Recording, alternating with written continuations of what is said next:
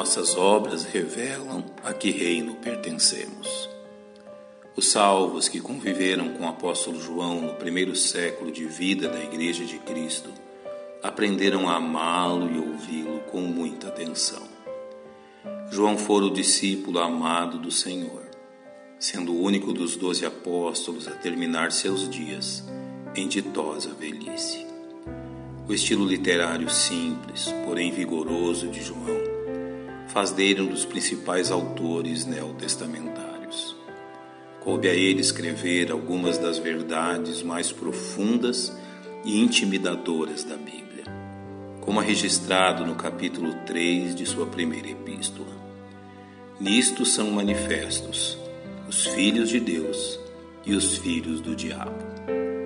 Seu destemor ao separar em campos opostos aqueles que criam daqueles que se mantinham em sua incredulidade, apontando-lhes as características reveladoras de sua condição, certamente lhe renderia poucos adeptos em nosso tempo marcado pelo relativismo.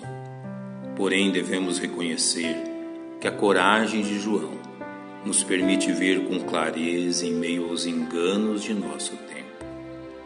O reino das trevas é apresentado por João em sete características próprias. Primeiramente, pelas trevas que lhe são peculiares.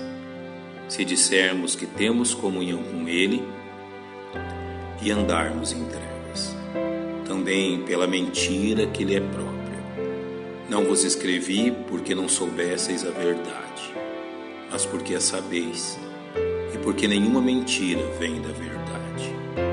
A ação do diabo lhe é peculiar quem comete o pecado é do diabo, porque o diabo peca desde o princípio. Assim como o ódio aos justos, não como Caim, que era do maligno e matou a seu irmão.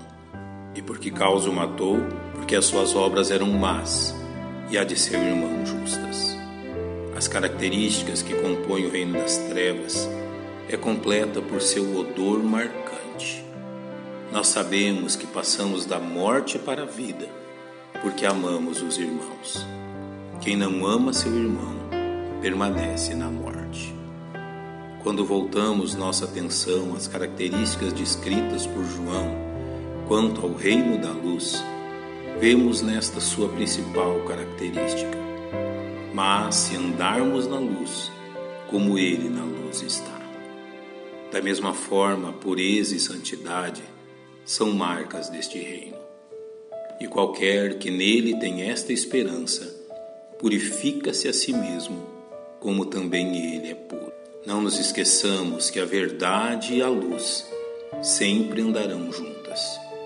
Não vos escrevi porque não soubesseis a verdade, mas porque a sabeis. Assim como a comunhão entre o Pai e o Filho. Qualquer que nega o Filho também não tem o Pai mas aquele que confessa o Filho tem também o Pai.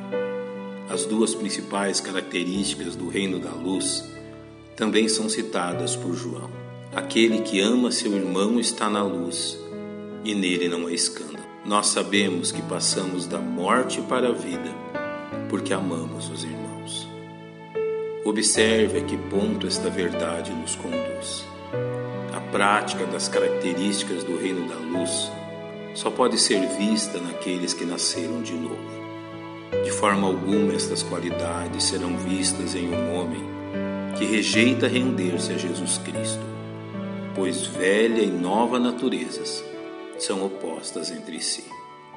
Lembre-se do que João disse: nisto são manifestos, são declarados, são reconhecidos os filhos de Deus e os filhos do diabo e de como isto está de acordo com o ensino de Jesus no capítulo 7 do Evangelho de Mateus. Pelos seus frutos os conhecereis. Os frutos de sua vida revelam a qual reino você pertence. Pai, nós te louvamos por ter nos tirado do reino das trevas e nos transportado para o reino do Filho do teu amor.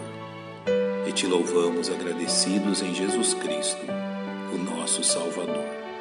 Em nome de quem oramos. Amém. Um bom dia e que Deus lhe abençoe.